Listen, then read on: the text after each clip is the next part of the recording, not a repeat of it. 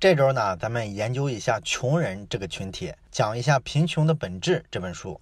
那这本书呢，其实是告诉我们啊，世界上最穷的那个群体啊，他们到底为什么这么穷？那咱们读这样一本书的一个好处是什么呢？就是可以看清这个穷人的思维方式，穷人呢有哪些不好的习惯，然后咱们能够规避开。这是从功利的角度来讲啊，这本书对我们有什么用？那如果从不这么功利的角度来看的话，这本书我为什么会推荐呢？因为贫穷啊，它本质上是这个经济问题的一个非常核心的问题。咱们对贫穷啊，如果了解的特别多的话，其实就对这个经济现象的理解就越深刻。那读了这本书之后呢，我的最大的一个感受就是，咱们这个比较新一代的年轻人啊，没有经历过那个饥荒年代的年轻人啊，对贫穷的理解太狭隘了。我们需要从这本书里啊，找到一个看待贫穷的一个更底层的视角。那么这本书的作者呢有两位，一个叫做阿比吉特·班纳吉，还有一个呢叫做埃斯特·迪弗罗。这两位呢都是经济学家。这本书出版之后呢，就被《金融时报》评选为当年的年度最佳的图书。那这本书呢，在写法上比较大的一个特点就是非常的扎实。两位作者呢，跑遍了五大洲穷人最集中的十八个国家和地区，做了大量的一手的调研。所以说呢，它是一本学术价值非常高的书。那咱们今天讲的这一部分呢，先不讲穷人为什么会穷，咱们先从一个跟这个主题看上去有点偏离，但实际上又非常重要的问题开始讲，就是咱们到底啊，应不应该援助穷人？哎，我说了这个问题啊，我估计你肯定心里会问，这是个问题吗？穷人当然要帮啊！咱跟动物不一样的地方就是，咱除了弱肉强食、相互竞争的部分之外，还有比较温情的一部分，咱们会主动的去帮助这些掉队的人。怎么还会问该不该援助穷人这样的问题呢？哎，我问这个问题呢，是因为这个问题啊，真的在很多的专家学者那里啊产生了争议。因为关于这个扶贫啊、慈善啊这个部分呢，其实有好几种声音。其中呢，有一种声音呢，就认为这个扶贫不扶贫，这是个经济上的问题。那么政治啊，是经济的先决条件。那你说那些地方它为什么发展落后啊？根上的原因是什么呢？就是它的制度不行啊，尤其是它的政治制度。你看那些非洲的穷国，它都是什么军政府执政，根本就没有一个完善的政治制度。你要先确保他建立起一套现代的国家的体系来，然后啊再去说援助的事儿。如果没有这个制度层面的保证，这个根基不牢固啊，你去做各种各样的援助啊，基本上就是个零敲碎打的，根本就解决不了根本问题。何况说他那个政治体制那么不完善，各种独裁政府，你那援助进去之后啊，指不定那援助最终到了谁那儿呢？所以这个制度上啊，你没有一个根本的保证，就不要谈什么援助，那肯定打水漂。他这个观点的逻辑呢，就是制度优先，只要制度不行，援助了也是白援助啊！你看这个逻辑是不是特别像中国的公知？不管这个国家呢出什么对老百姓有好处的政策，他总是一句：切，根本制度不改，做这些小修小补都没用。你看跟刚才这个看法是不是如出一辙？而且秉持这一派观点的人啊，他们往往会举很多例子，都是在历史上曾经发生过的。你比如说，当年拉美的这个债务危机啊，什么津巴布韦的恶性通胀事件啊，等等等等，他会告诉你呢，只要政治上比较腐败，这个经济啊就没有走出来的可能性。所以对这种国家呢，你这个国际援助啊应该谨慎。哎，这是一派观点。那么还有一派观点认为呢，这个扶贫啊当然是要扶的，但是呢不能用现在比较流行的这个方式去搞了。那持这个观点的人呢，多数是自由派的经济学家。大概十多年前吧，有一本畅销书啊，在全世界范围内啊都很流行。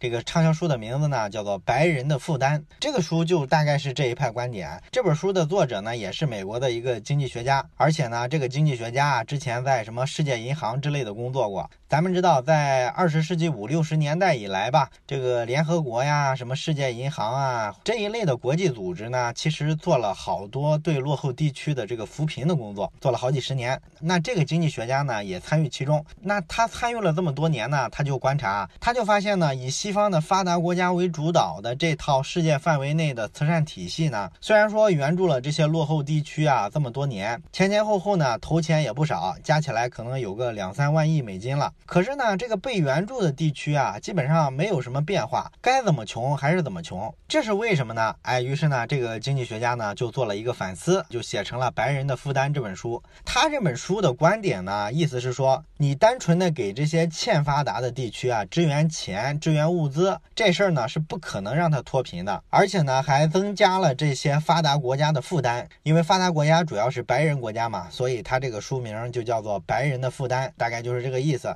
那他为什么说发达国家直接给钱给物资没用呢？他在书里呢有一个比较经典的例子。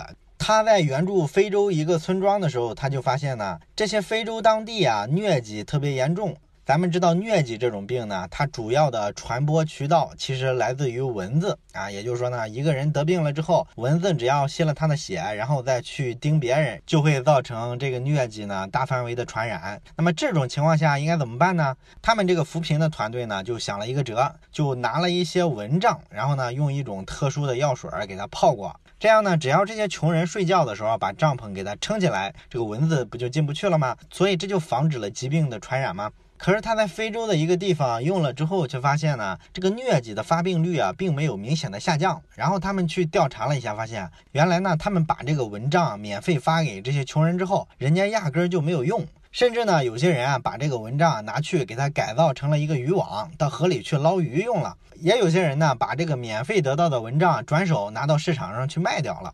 哎，所以呢，这个经济学家呢，就发现你免费给的东西啊，别人不会买账。这个捐款捐物的方式啊是很有问题的，因为咱们知道经济学上有一个著名的名词叫做沉没成本，这个咱们在之前节目里也讲过，是吧？这个沉没成本的意思呢，就是说你对一件事儿付出了成本之后，你就倾向于继续把这个事儿做下去，哪怕说你发现这个事儿做错了，你有时候也会硬撑下去，因为你之前已经付出了很多嘛，你肯定希望前面的投入能有产出。那这个沉没成本的心理呢，在穷人身上呢就体现的非常明显。你如果说让他们买一个东西啊，这个东西呢是付出了一定的价格，那么他买到之后啊，他就会倾向于觉得这个东西不错。为什么呢？即便说他发现这个东西不那么好，他也会说服自己，安慰自己，让自己觉得这个东西啊没有那么糟，其实还可以了。因为他如果否认这个东西有价值的话，那他就相当于说承认自己之前的决策做错了，自己之前投入的那个钱啊白花了。那这样的话，他就会产生一个后悔的感觉、心痛的感觉，哎，这都是些负面情绪。所以呢，人为了逃避这种负面的情绪，逃避这种不协调的认知，他潜意识里呢就会把这个逻辑给他捋顺了，让自己相信自己花了钱买的这个东西啊，其实是物美价廉的，是有价值的。那么这个感觉呢？如果反过来，你给他一个免费的东西，他就不存在这个感觉了，就没有什么东西能约束他。他可能看这个免费的东西啊，他觉得便宜无好货嘛，人家能免费给，可能这个东西就没有太大的价值吧。啊，于是呢，他就特别不重视，拿这个蚊帐去捕鱼啦，或者拿去卖啦。所以说，这就导致了这些援助的物资啊，这些钱啊，都发生了浪费。白人的负担里面呢，经济学家就举了大量的这一类的例子来证明，免费并不是一种好的支援方式。那免费不行，应该怎么办呢？这个经济学家呢认为，应该回归基本的市场规律。哎，任何东西啊都应该是有价格的，你要用价格去调控的话，就不会有这个问题了。所以说呢，他们后来做了个改进。他们在一个村子里面呢，拿五十美分的价格把这个帐篷卖给所有的这些村民，而且呢，他为了说让这些中间人啊都有一个动力去好好的把这个蚊帐卖给村民，不要说被中间的这些人经手的时候就把蚊帐给他扔掉了，或者是流失到市场上去卖掉了，他们还让这些中间人呢能够从每一个蚊帐里面提取几美分的提成。也就是说，这是一个真正的市场化的买卖的过程。他通过这种方式呢，他们就发现这个效果啊，获得了大幅的提升。原先的时候呢，他把这个蚊帐发下去之后，只有百分之八的人会去用。那他用了这个有偿买卖的方式之后呢，这个村庄里的老百姓啊，用蚊帐的比例啊，就提高到了百分之五十五。所以呢，他们得出一个结论来说，你做慈善啊，援助贫穷地区，还是应该尊重市场规律，用这种市场化的方式啊去调节，可能效果更好。而且呢，这样能避免浪费。因为为什么说市场是配置资源的最有效的手段呢？就是谁愿意花这个钱去买这顶蚊帐，就意味着什么呢？意味着在他眼里啊，这个蚊帐是对他有价值的。所以呢，你一个蚊帐呢，最终都给到了这些觉得是必需品的人那儿。而你如果免费发的话，每人不分青红皂白都给你一顶蚊帐的话，会导致什么结果呢？就有些人他不需要这顶蚊帐，而你免费的分配给了他，这就导致资源浪费。他不那么迫切需要，所以他当然就把这个帐篷拿去改了渔网或者卖掉了。而这个东西毕竟比较稀缺嘛，这就造成了真正需要的人呢没法得到足够的供应，所以说整个的这套机制呢就不灵了。你想改变这件事儿，引入一个价格机制就行了。所以说这一类的观点，它背后呢就是说你需要建立一套完善的市场经济的机制，才能让这些慈善呀、援助啊能够起到作用，不然的话也是白忙活。哎，这是第二派观点。啊，还有一派观点呢，不是学者，是这些行动家，也就是说这些慈善团队的成员，他们天天的奔波于这些贫穷的地区，去负责募捐、负责发放物资。这帮人呢，他们就特别烦这些整天讲大理论的人。他们觉得呢，你整天坐而论道，讲那些大道理，你干嘛不来行动一下呢？来行动一下，把爱奉献给这些穷人，哪怕你贡献一丁点儿的力量，大家汇聚起来，不就能做成一件大事儿，能帮助好多人吗？你干就完了，扯那些虚的干什么呢？那他们这派人为什么相信说物资啊，或者是钱啊，给到穷人之后，他们就会变好呢？啊，因为他们相信说这些穷人啊，并不笨啊，也不蠢，他们无非就是说运气不好，他们生在了一个落后的地方，然后吃不饱饭。吃不饱饭呢，就会造成恶性循环。它营养不良，发育也不好，也没有力气，所以呢就没法干活。没法干活的话，你的经济来源就更断了嘛。所以你给他一些初始的资金，或者给他足够的粮食，让他能吃饱饭，那这个恶性的循环就可能变成一个正向的循环，他就渐渐的可以去挣点钱了，然后就可以有一些积蓄，然后逐渐的就过上好日子。这是说这些行动派的慈善家他们的一个逻辑。那咱们讲了这三种对于慈善、对于援助穷人不同的看法，你同意哪一种呢？本书的这两位作者呢，他们对这三种看法呢，其实都不太以为然。他们觉得呢，做任何宏观层面上的讨论啊，都是听上去很有道理，但实际上呢，避开了具体的问题、具体的细节，空对空的讨论啊，对于解决问题没有任何帮助。那你说你怎么判断人家前面说的这几种对还是不对呢？他们就认为呢，你这个其实非常简单嘛，也不需要争论来争论去了。学术体系发展了这么多年，这点问题还是个问题吗？你想弄清楚政治体制不改革是不是给慈善就没用，或者没有自由市场经济，只是给援助不会起到效果？你想验证这个东西是真是假，非常简单，做个实验不就完了吗？做一个什么实验呢？随机对照实验，就是咱们在自然科学领域啊非常常做的那种实验。比如说，两个村子紧挨着，各方面的条件几乎都是一模一样的。然后呢，一个村庄呢什么都不做，记录它的情况；另一个村庄呢，你给他一些什么经济政策的刺激啊，或者是给他设计一种什么制度啊，然后你去看五年、十年之后这两个村庄的发展，是不是一个村庄明显变穷了，一个村庄明显变富了？然后你对比一下，不就知道了，到底这个某种制度有还是没有，跟这个援助的效果有没有关联？这不就很清晰了吗？那你为了让这个实验结果啊更客观，你需要再去随机抽样抽其他的地方，反复的多做几组，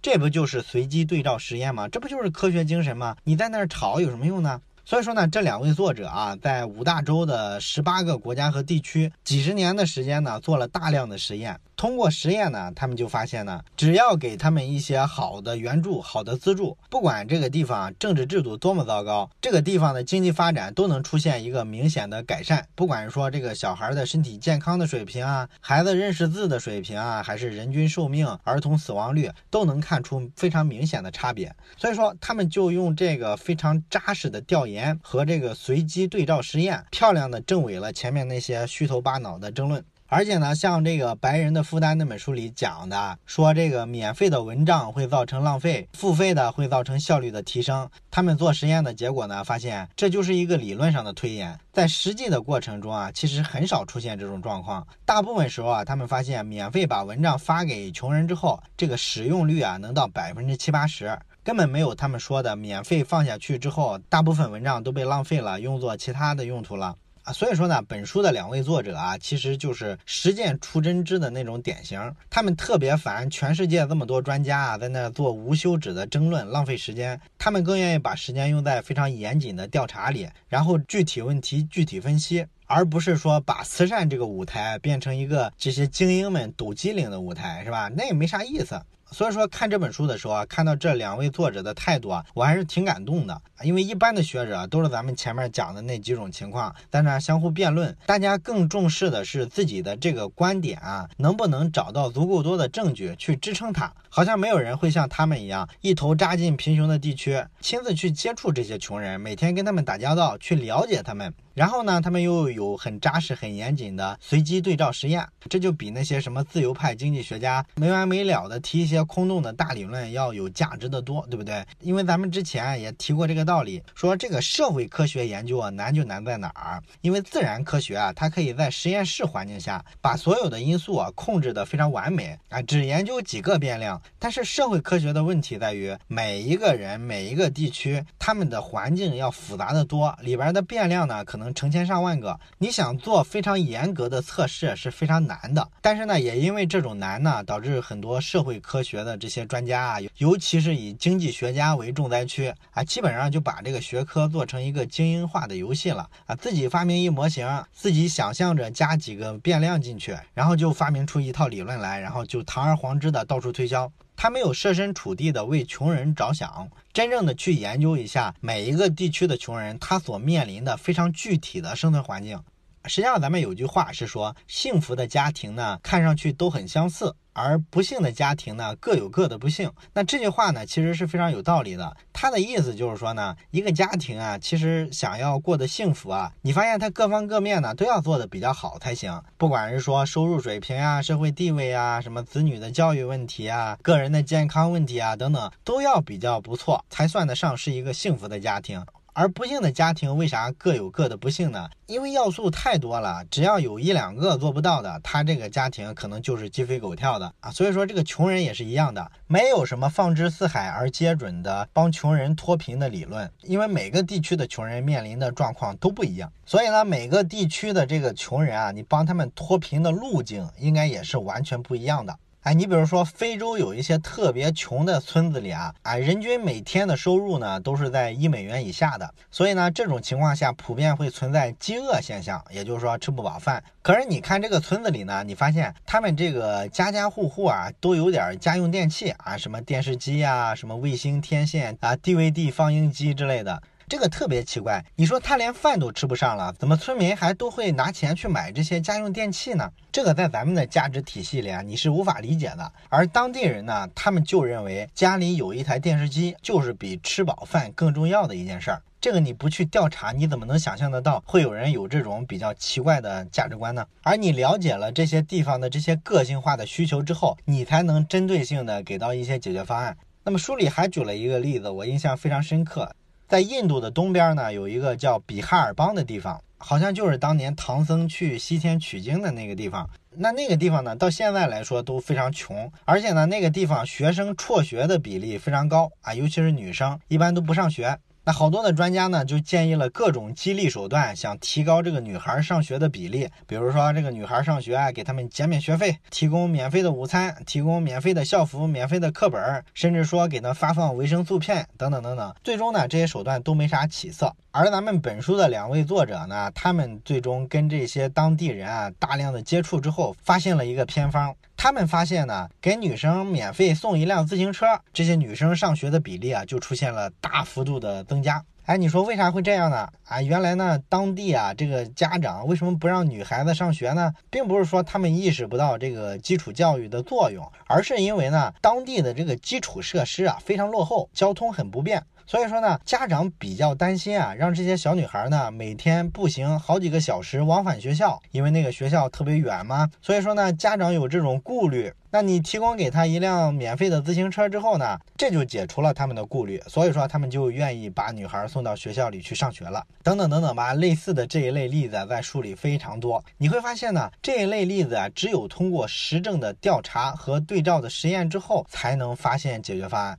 你靠闭门造车或者那个学院派的各种争论啊，没有意义。讲那些大理论谁都会，可是对穷人有一毛钱好处吗？所以说，今天这一部分我为什么上来先要讲作者的价值观呢？因为这一部分给我触动是非常大的，我能从这两位作者身上看到非常不一样的人文关怀。他们是真正的关心穷人，想帮助穷人，而且是真正的投入时间、精力和智慧，同时又有非常严谨的学术精神。这个是经济学研究里太欠缺的一些东西。好了，这就是咱们今天要讲的第一部分，关于到底应不应该援助以及怎么援助的问题。最后呢，咱们也是留一个小思考题吧。这个问题是这样的：假设说咱们去做慈善机构的这个扶贫人员。你发现一个村子里的村民呢，普遍的营养不良，也就是说他们只能吃一些主食，其他的食物供应呢可能都比较弱。那么我想问的就是，如果你每个人援助他们一笔钱，那么这笔钱他会不会用来买更多的粮食？欢迎你在留言区写下你的思考，咱们下期再见。